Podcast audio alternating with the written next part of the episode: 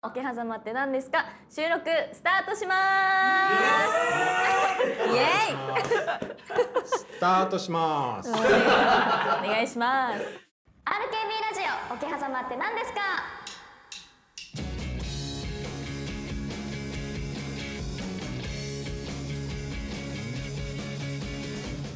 この番組はさまざまなゲストをお迎えしゲストの未来の勝負どころを桶狭間としてお聞きする意外とためになる番組です。はい番組 MC の HKT48 の坂本エレナです。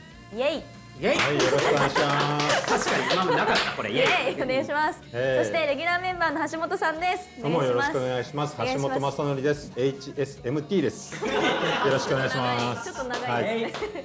はい、そして同じくレギュラーメンバーのたけさんです。はい、えー、ラシーンのタケです TAKE タケです。よろしくお願いします。TAK48 お願いします。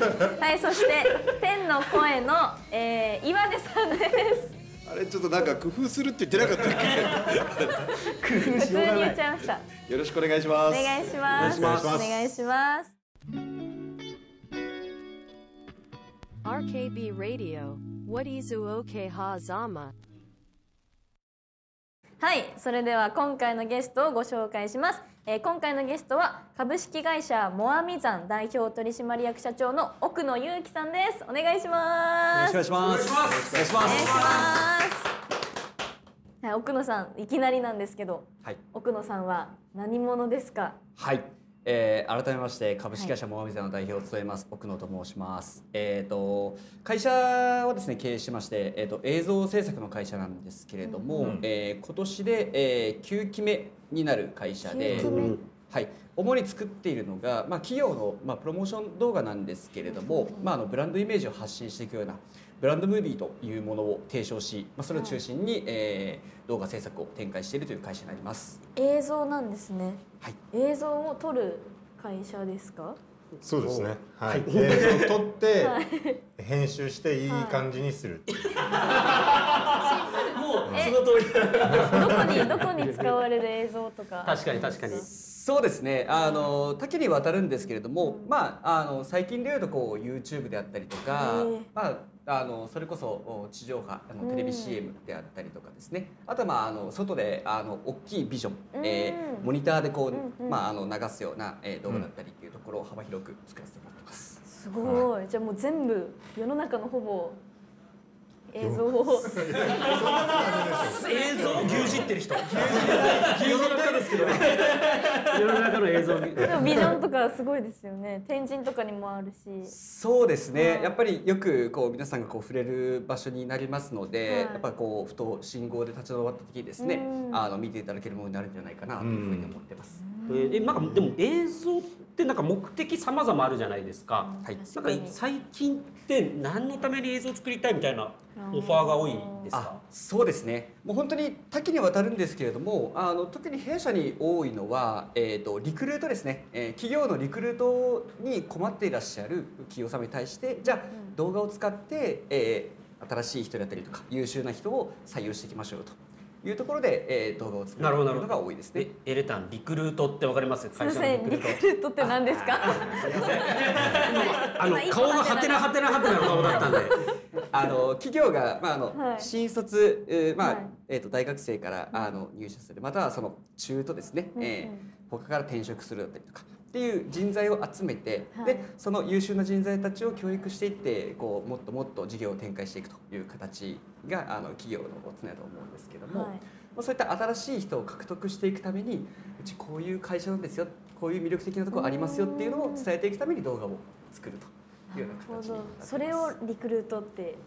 動画を作ることじゃなくてまあ採用す採用ですね。採用あ採用採用活動ですね。なるほど。リクルート活動っていう、えー、初めて聞いた。そうなんですね、うんうんはい。うんやっぱり採用でやっぱりまあ動画で伝えた方がいいんじゃないかみたいな風潮になってるってことですか、うんうん。そうですね、まああの昔もそうだと思うんですけれども、まあ、よりですねその学生の方々のこう動画に対する感度であったりとか、その企業に対するこうなんでしょう、えー本当にこの会社大丈夫？みたいなその不安を持っている学生たちがたくさんいますので、そういったのをしっかりこういう会社ですっていうふうに空気感を出していくのはやっぱり動画のその魅力的な部分でもあり、動画でしかできないことなのかなというふうに思っています。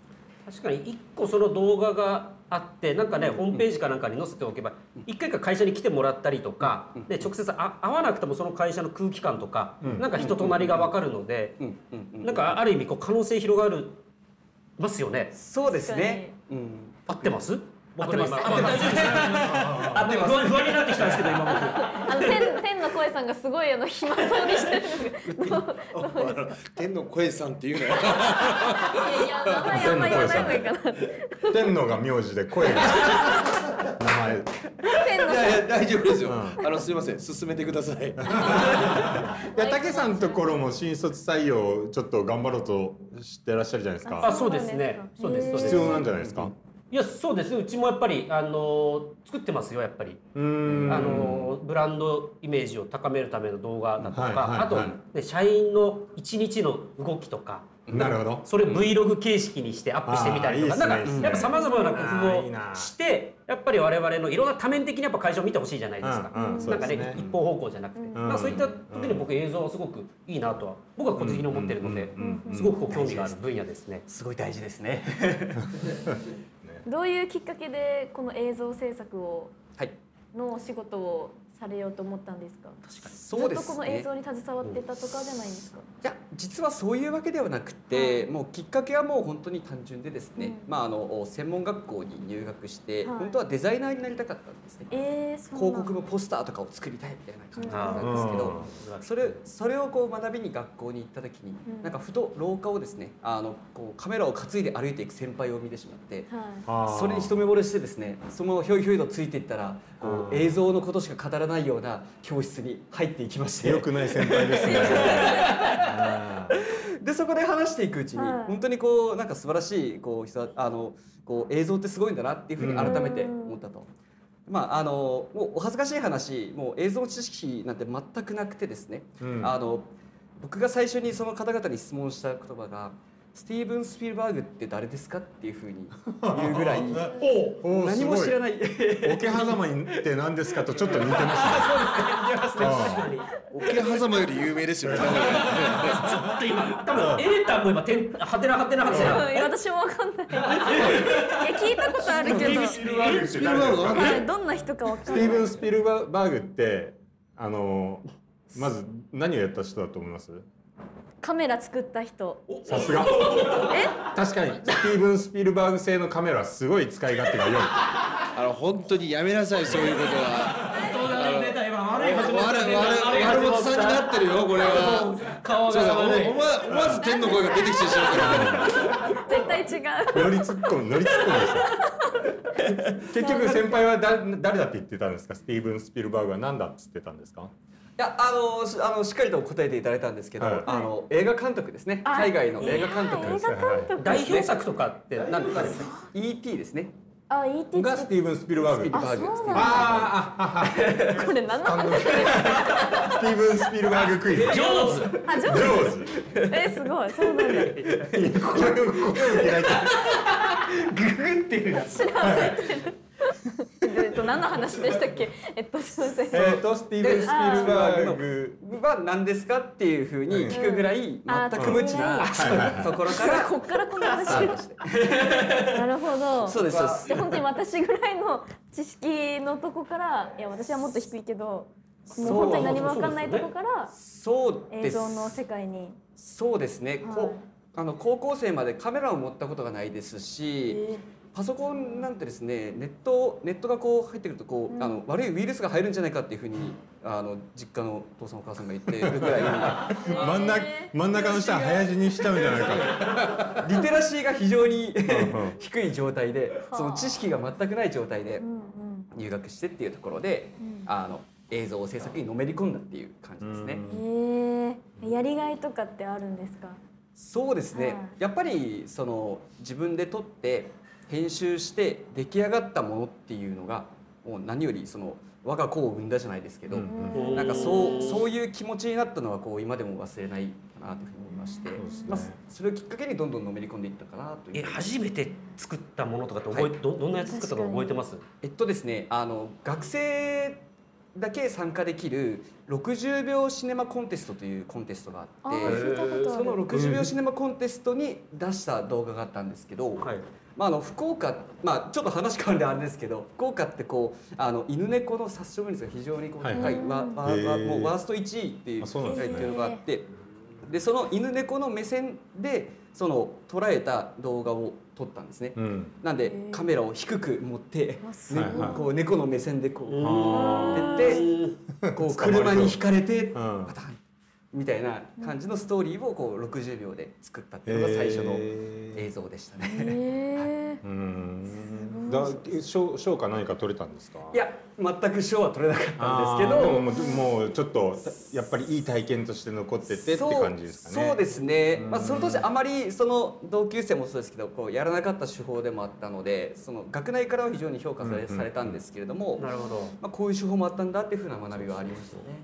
で面白いのがモアミザンさんのスタッフの中にドキュメンタリー監督とかもいいるんえー、ですよ、そうなんだでかか彼がその撮影したドキュメンタリーが YouTube に上がってたりとか、今度え映画祭かなんかにも出てるんですよそうねですね。はい。先月はプサンに行って映画祭したり、うん。まあ、あの過去にもあのオランダとかドイツとかあのそっちの方でも参加したりっていう感じで、はいはい。いろいろとかこう海外で動いているようなスタッフになります。でそのドキュメンタリーという文脈で僕奥野さんとな何度か一緒に飲んでるんですけど飲むと絶対ドキュメンタリー映画の撮影の仕方とかその効果の話ばっかりずっと1時間2時間ずっとやって あのへえ奥野さんとはドキュメンタリー映画の作り手としてこう話をしたりとかしますね。作りえでどういうことですか？僕自身も個人でドキュメンタリー映画を自分のために作ってたりとかするのでどういうことですか？どういうこと？掘ろうかなどうしようかなそこ。すごい。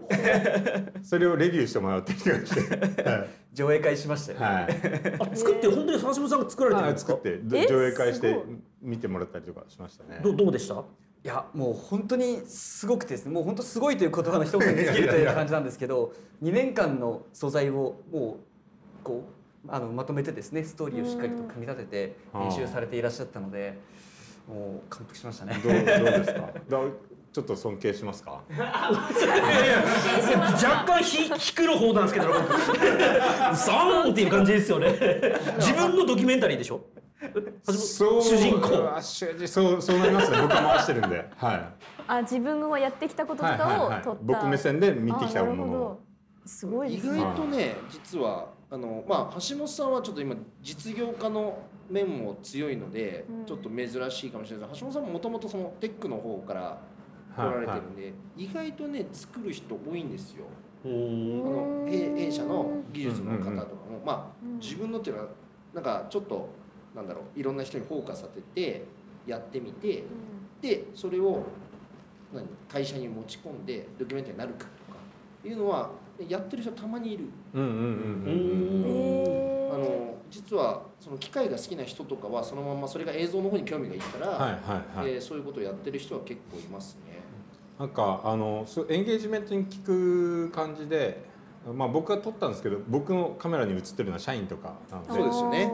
うん、で見てもらってであメッセージじゃなくて印象としてこう伝えるものを伝えるみたいなのができてでそこら辺もモアミザンさんも結構注力してやってるところではあるのであのあじゃあえあれですか？橋本さんのいわゆる師匠みたいな感じなんですか？そのうんドキュメンタリーを作る。僕は師匠とかもうドキュメンタリーを作る時はもう師匠 師匠っていう。がましいですね。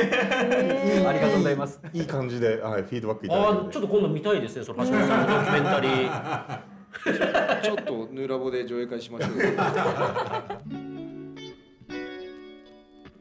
RKB Radio, What Izu Oke Hazama?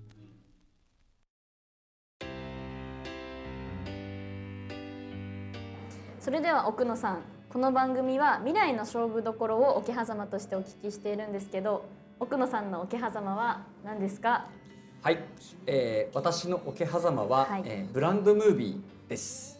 ブランドムービー。はい、えー、と簡単に説明しますと、まあ、ブランドムービー、まあえー、とブランドですね、はい。えーこのブランドっていうところがその企業のそのブランドを高めていきましょうと、まあ、企業の魅力だったりとか、そのこれからのこうなんでしょう展開であったりとか、うん。えー社会的にどういったえー会社であるかっていうことをちゃんと動画でですね、えー説明してあげる必要があるともちろんその文字だったりとか、うんうん。その写真だったり、まあ、そういったコンテンツを使ってっていうのももちろんありなんですけれども、まあ、その空気感であったり、まあ、先ほどおっしゃられたようなこうあのなんでしょうドキュメンタリーじゃないですけども、まあ、そういった目線でですね、えーもっとこうあの企業のブランドっていうのをその、まあえー実際に企業が動画を通して訴求していく、そうそういう社会をこの、えー弊社のブランドムービーというものをお通して、えーなんでしょう。広がっていけたらいいなというふうに思っています。なるほど。まあ、2024年からこのブランドムービーにより力入れていくというふうにまあおっしゃってたんですけどなんかね具体的にこれぐらいの数のブランドムービー作りたいとか、まあ、こういうふうになってたいみたいななんかあるんですか？そこら辺の目標みたいなところって。はい、えー、と大きく言うとその福岡の企業がそれぞれがちゃんと自分たちのブランドっていうのを発信できるこのブランドムービーをあの作ってほしい。もしくは僕たちは作りたいといういうところで考えているんですけれども2023年から僕たちの中でこうブランドムービーという言葉を提唱してさまざまな企業様にあの提案をしてアプローチをしていたというところなんですけどまだもう少しこの名前っていうところの浸透もそうですけれども、まあ、これの必要性というところをまだこう認知していただいてないあの企業さんもまだあのええーまだたくさんいらっしゃると思いますので、あの今年の2024年に関してはまだこう地固めとしてこのブランドムービーという言葉の認知、いいまあ、このこの価値本当に必要なんですよっていうことを僕たちがあの発信していくような活動、まあ、さらにそのこう実際に動画を作っていくともそうあのそうなんですけれども作っていきつつそのまだあの、えー2024年は発信をしていって。で2025年にえーブランドムービーといえばモアミザンだというふうなあのなんでしょう、えーと指名されるようなですねあの会社に成長していければというふうに思っています。ちなみに今の感覚値でいいんですけど黒田さんの中でブランドムービーを実際に作ってるとか知っててやってるよみたいな会社さんってどれぐらい今今現時点であると思います？そうですね。数を数えたことはあまりないんですけれどもパーセンテージでパーセンテージで言うとまだまだ 10%, 10ぐらいじゃないですかね。おーでもブランドムービーというふうに言ってるのはですね。ままだまだ本当めちゃめちゃ市場がうんあるっていうことを。そうですね。まだまだ眠っているんじゃないかなというふうに思っています。うん。はい。ブランド意識がある会社さんがまずそんなにまだあの大きくはん？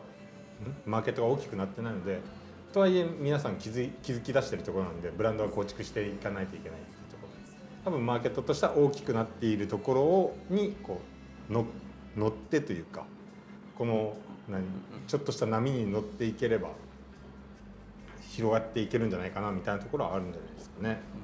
伸びしろがある伸びしろですよ。はい。伸びしろあると思いますよ。そうですね。あの、ううんちも会社で今ホームページの制作やっててやっぱ、まあ、ホームページを持った後にやっぱよりブランディングしていきたいとかより多くの人に伝えていきたいみたいなので、うん。やっぱ映像制作みたいなところって、うん。ネクストステージやっぱ、来てるなっていう感覚はあるので、ん例えばなんかすごく今の話聞きながら来年あたりそこからぐーっとこう伸びていくと、うん。ね、なんか面白いことになるんじゃないかなと今聞きながら思いましたね。確かに。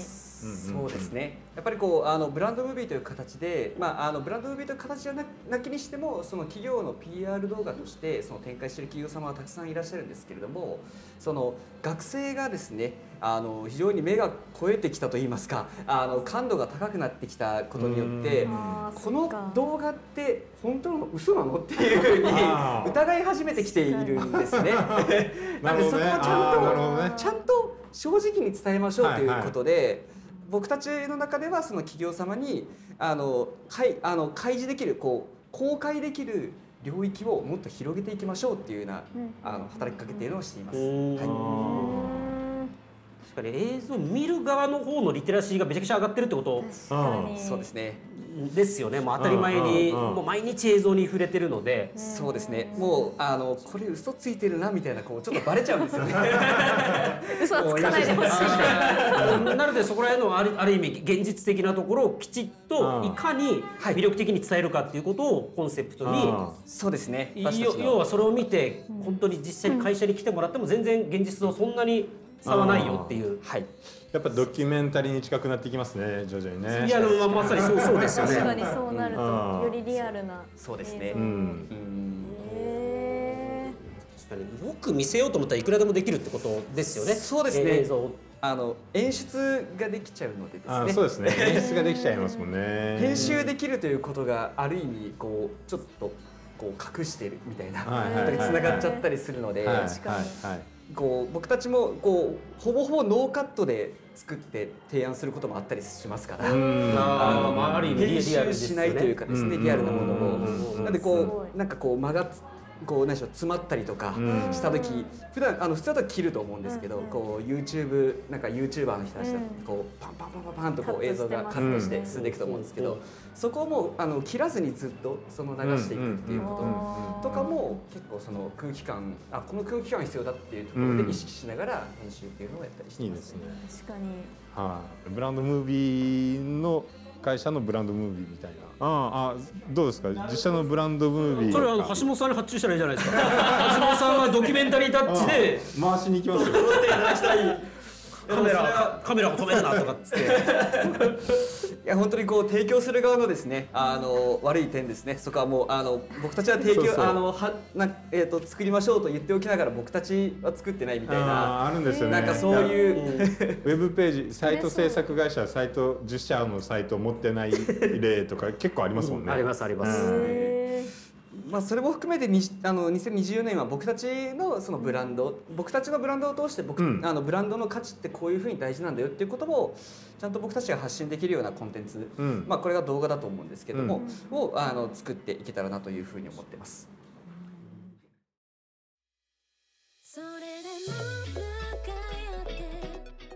それでは皆さんエンディングです。橋本さん今回のゲストさんいかがでしたか？そうですね。あの僕の師匠として師匠。師匠。来て話していただきましたけども、あのブランドムービーですね。流行るといいな流行るといいなというかあんその当たり前になっていくといいなと思私ね。も初めて聞いたしこれアイドルで例えばアイドルのドキュメンタリーとかやってもらったら、あいいね。なんか裏めちゃ側くちゃいいと思います。見たい人いると思うから、そういうのすごいいいなって思いました。ははい。たけさんどうでしたか？あの勉強になりましたし僕もドキュメンタリーちょっと撮りたいなって今。うん。ああ iPhone15 Pro 買ったのえー、すでごいいいな。師十分です。ちょっとそれで撮りたいなと思ったんで今度から師匠って呼ばせてください。匠。ありがとうございます。僕の師匠ぜひ RKB にも売り込みに来てください。わかりました。僕じゃわからないんですけど、あのドキュメンタリー作ってる人たちめちゃくちゃいるんでうちも。ああ、そっか。ぜひ来ていただければうちの人間にも刺激にもなると思いますうんただ強いこともいっぱい言うと思うんで、そこを覚悟してきてます。わかりました。強いこと怖いいや本当にやってる人たちは本当にすごい真剣にやるから、本当まあでさっき田口さんね第1回放送の田口さんも来てたんですけどビジネスしっかりやってまあプレゼンの時とか本当にたた叩くもんね。そうそういう感じのプレビューをやる人たちもいまだにいらっしゃるんですよ、はいはいはい。もうぜひちょっとなんか一回遊びに来ていただけたらなと思います。ぜひはいお願いします。お願いします。奥野さん聞いている皆さんへ告知やメッセージがあればお願いします。はい。えー、と改めてはい。弊社はあの映像制作会社としてあの福岡あで、えー、ネオハテやってるんですけれども、えー、とブランドムービーというところが一番こう活用できるポイントとしては先ほどもお伝えしたような、えーリクルートですね、えーえーと採用活動を、えーうまくう進めていくためのお動画というふうにあの活用できるかなというふうに思いますので、まあ、またその25年、えー26年と、えーなんでしょう学生があの企業の門を叩いてくるというところで、えーリクルートムービーとして、まあ、このブランドムービーを早め早めに作ることをうん。お勧めいたします。のであのブランドムービーとは何ぞやっていうところでも全然構いませんので、えーぜひぜひお問い合わせいただければというふうに思います。皆さんお待ちしてます。お待ちしてます。ということで今回のゲストは株式会社モアミさん代表取締役社長の奥野祐樹さんでした。ありがとうございました。ありがとうございました。ありがとうございました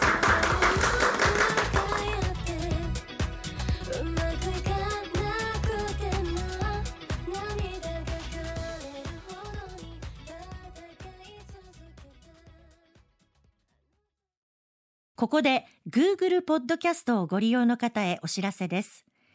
Google ポッドキャストは2024年6月23日をもってサービスを終了します。引き続きこの番組をお楽しみいただくには、ラジコ、Apple ポッドキャスト、Spotify、Amazon Music、YouTube Music、いずれかのアプリをご利用ください。これからも RKB ラジオのポッドキャストをお楽しみください。